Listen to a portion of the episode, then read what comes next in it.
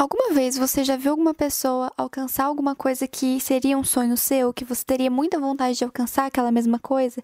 Seja conseguir um carro próprio, uma casa própria, realizar um curso, uma viagem, mudar de carreira, seja qual for é, esse objetivo que você se inspire no outro. Você já pensou alguma vez o quanto você gostaria de saber quais foram os passos que aquela pessoa traçou, quais foram as etapas, qual foi a trajetória dela para conseguir chegar naquilo? Bom, eu já fiz isso algumas vezes e esse mês eu completei um ano que eu voltei para Irlanda e tô aqui fazendo meu mestrado, que era o que eu estava sonhando há muito tempo e consegui alcançar.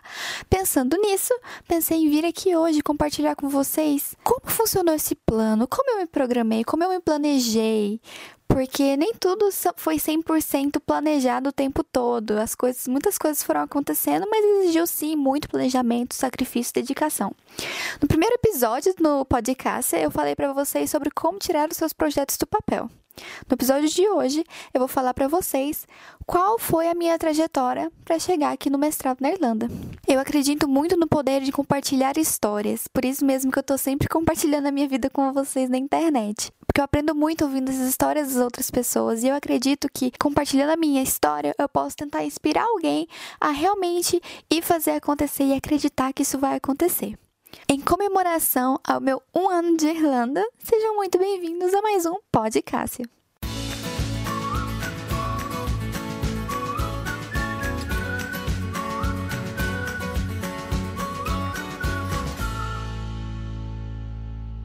Bom, para esse episódio não ficar muito gigantesco, eu vou tentar resumir a história o máximo possível, porque foi um planejamento de mais ou menos uns três anos, então eu vou tentar resumir da melhor maneira possível.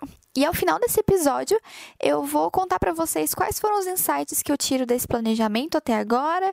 Ah, obrigada pelo feedback de vocês no último episódio em relação ao áudio. Já voltei para a forma que eu estava fazendo nos primeiros episódios. Espero que vocês gostem, que o áudio não seja mais um problema, tá bom? Bom, vamos lá, por onde eu começo? Eu vim para Irlanda em 2016. Eu tinha acabado de me formar na faculdade de arquitetura e eu vim para cá, na verdade, para cuidar da minha irmã mais velha que estava passando por uns problemas de saúde.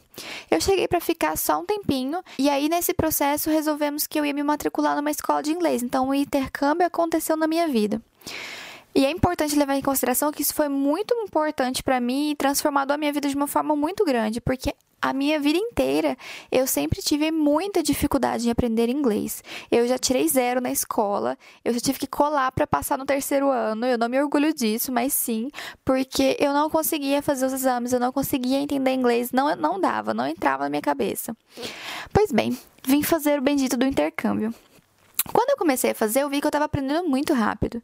E quando eu comecei a fazer inglês, eu sempre tive essa vontade de é, fazer um, um, mestrado, alguma coisa fora, porque seria uma oportunidade maior para mim, me, me abririam portas. E minha irmã gêmea já tinha feito intercâmbio no Ciências Sem Fronteiras, então eu queria ter experiência de é, estudar fora do Brasil, mas eu não tinha inglês. Então eu comecei a estudar como que funcionava, o que, que eu precisaria para fazer um, um, uma pós-graduação fora. E eu tinha acabado de me formar em arquitetura e eu também não tinha certeza se eu queria continuar com arquitetura. Então eu ainda tive que né, fazer uma transição, mudar de carreira, resolver o que, que eu queria fazer da minha vida. Porque agora falando é muito simples, mas é essa, esse shift que eu fiz, essa mudança de carreira, de definir o que eu quero fazer, olhando agora parece simples, mas ele foi um processo a longo prazo. Como eu falei, foi um plano de três anos. Então, comecei em 2016, comecei na escola de inglês, e aí, quando eu fiz o curso, é, fui avançando de nível muito rápido. E aí, quando foi acabar o meu primeiro visto na Irlanda de oito meses, eu resolvi que eu queria renovar porque eu queria tirar um IELTS. Por que um IELTS? Porque quando eu estudei o processo de aplicação para fazer mestrado na Europa, eu vi que você precisaria de um certificado e que aqui eles aceitam TOEFL, mas o mais comum seria um IELTS, que é o exame que você usa para aplicar para é, graduação, estudo, essas coisas. Então, eu pensei, bom, vou precisar de mais um visto para poder tirar o IELTS. E foi o que eu fiz.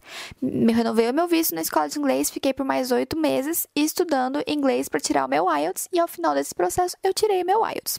Guarda essa informação. Durante esse processo também, eu fui tentando descobrir o que eu queria fazer da minha vida. Eu sabia que eu não queria trabalhar com arquitetura, embora eu ame arquitetura. Eu não queria trabalhar como arquiteta. Então tive que começar a descobrir o que eu gostava de fazer, o que eu queria fazer. E foi aí que me veio à mente que eu tinha um blog já tinha muitos anos. Esse ano está completando nove anos que eu criei meu blog e eu gostava de me comunicar.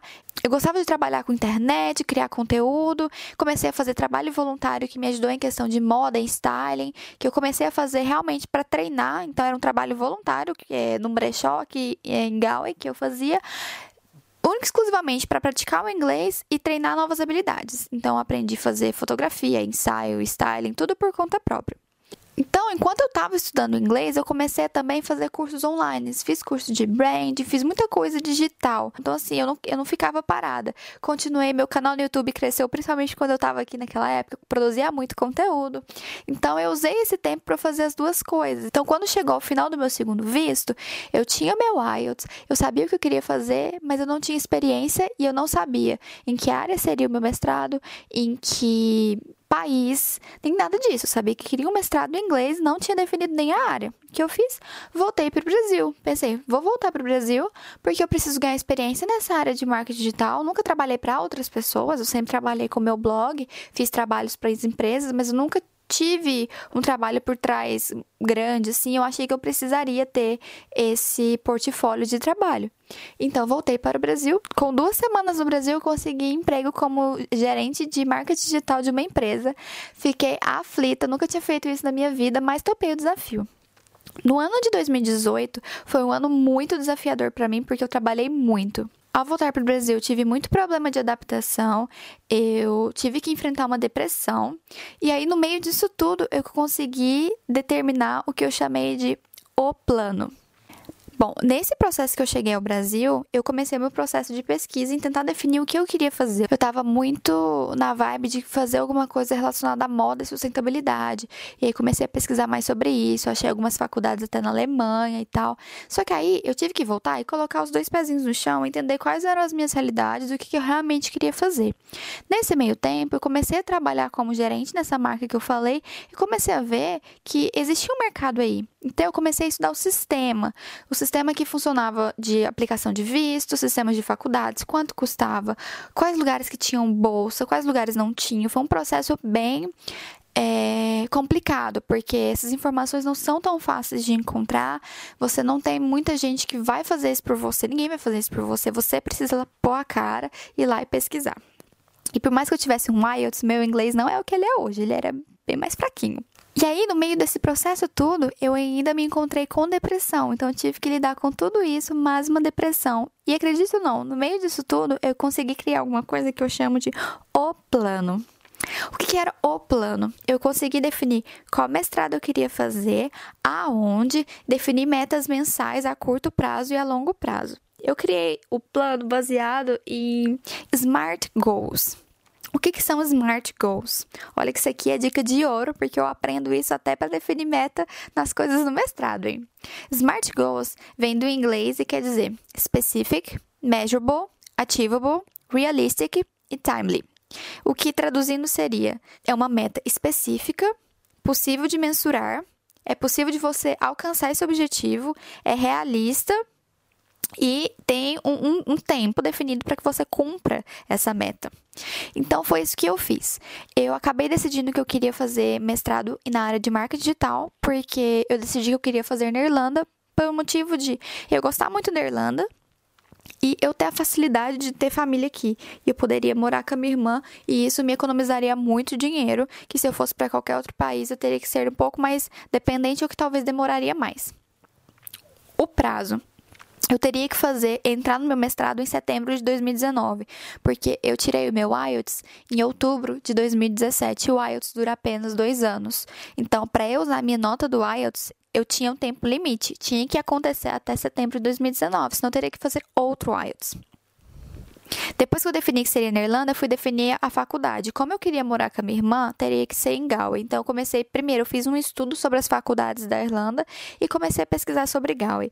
Uh, Galway tem a New ID, National University Ireland Galway, que é uma universidade extremamente renomada e o curso de digital marketing é muito renomado também. Então, eu encontrei isso no site, entrei em contato, porque temos um porém. Eu não era formada na área de business, então entrei em contato para saber se eu poderia aplicar mesmo não sendo. E sim, o curso que eu faço, ele é um curso aberto para quem não é formado na área. O que, que eu tive que fazer? Eu recebi uma conditional offer e eu tive que só cumprir e fazer um exame. É, uns dois meses antes de entrar no mestrado. Então, decidido essas coisas, eu já sabia quando eu tinha que aplicar, eu já fui atrás de ver quais documentos que eu ia precisar, como que eu ia fazer para tirar esses documentos, essas cartas, como que era o processo de aplicação, isso tudo eu fui fazendo por conta própria. Porque você não pode esperar que um, um, plano como esse, alguém vai fazer as coisas por vocês. A parte mais pesada você realmente vai precisar fazer.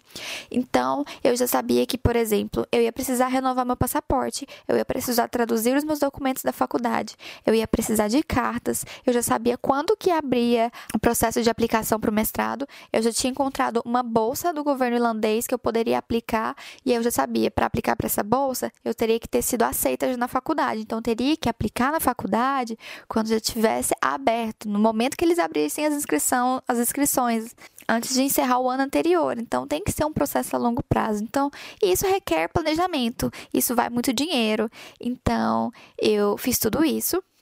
Comecei, por exemplo, ah, em um mês eu renovava meu passaporte. No outro mês eu traduzia os meus documentos. Porque isso tudo é muito dinheiro e você precisa se planejar.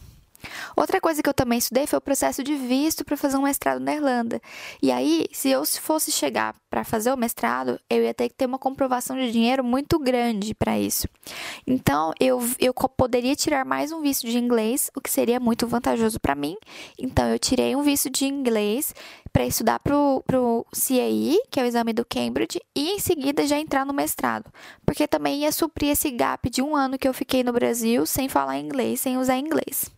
Então, basicamente, o plano foi esse. Eu defini aonde eu queria fazer o mestrado, quando eu iria fazer esse mestrado, o que, que eu precisaria para fazer ele, resolver questões, entender questões burocráticas, entender qual sistema eu estaria entrando, como funciona o sistema de visto, como funciona o application, se eu não conseguisse a bolsa, como que eu ia fazer e tudo mais. Então isso tudo eu fui planejando, tinha um plano que era o core, né, o centro do planejamento, e eu tinha planos A, B e C, porque aquilo ia acontecer, eu ia fazer aquilo acontecer de qualquer jeito, mesmo se não saísse como o planejado de primeira. Então era o meu T-plan, o plano.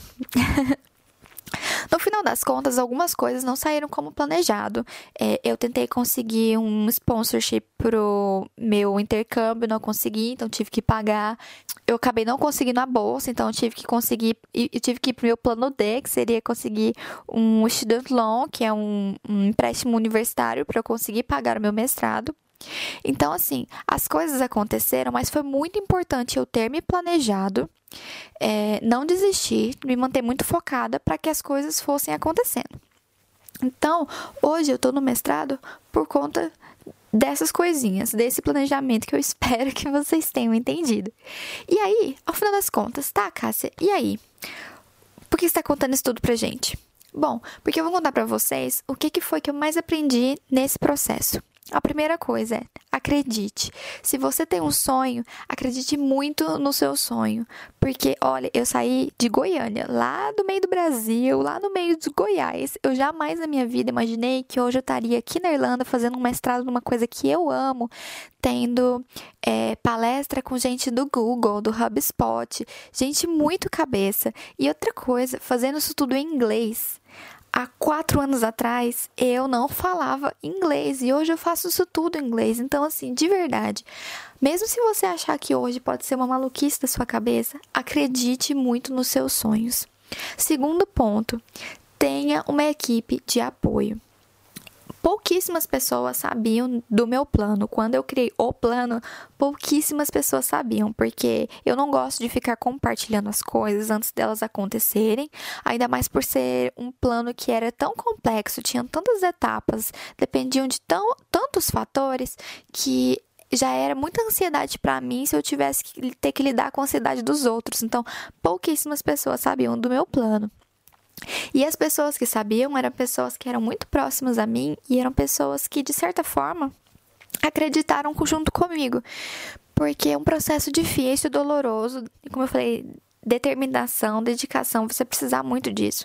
Mas tinha uns dias que eu recaía. Eu me duvidava do meu plano, eu duvidava se era isso mesmo que eu queria, se era isso que eu queria fazer e tal. E eu tinha essas pessoas que me abriam os olhos. Eu falava: "Não, mas olha, é isso sim, você está trabalhando muito para isso, vamos fazer isso acontecer. Então tenha uma equipe de apoio porque você precisa muito dela.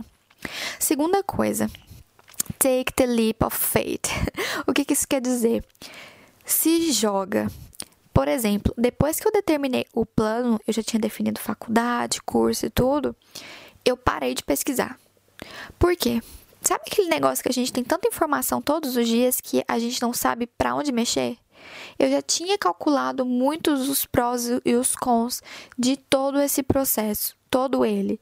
E eu tinha definido que era isso que eu queria fazer. Se eu tivesse continuado pesquisando muito mais, a, primeiro, além de eu não me focar no que, que eu precisaria fazer para acontecer, eu ia ficar confusa e isso não ia me ajudar a sair do lugar. Isso não seria um smart goal. Então, coloca no papel segue. Vai fundo, se joga que vai dar certo. Se no fundo der tudo errado, você vai ter aprendido alguma coisa nesse processo e você vai conseguir criar uma nova meta que vai fazer mais sentido e que você não vai precisar cometer os mesmos erros. E olha, muita coisa não saiu como planejado, mas o objetivo final, que era eu estar aqui hoje fazendo um mestrado, aconteceu. E eu estou aqui fazendo isso. Então, acredite, pode não sair tudo como você planejou, mas se você acreditar muito e fizer por merecer, vai acontecer sim. E por último, outra coisa que eu aprendi também é importante que você seja realista e entenda quais os sacrifícios você vai precisar é, fazer para que aquilo aconteça. Porque muitas vezes a gente tem esses sonhos e a gente sonha sem os pés no chão.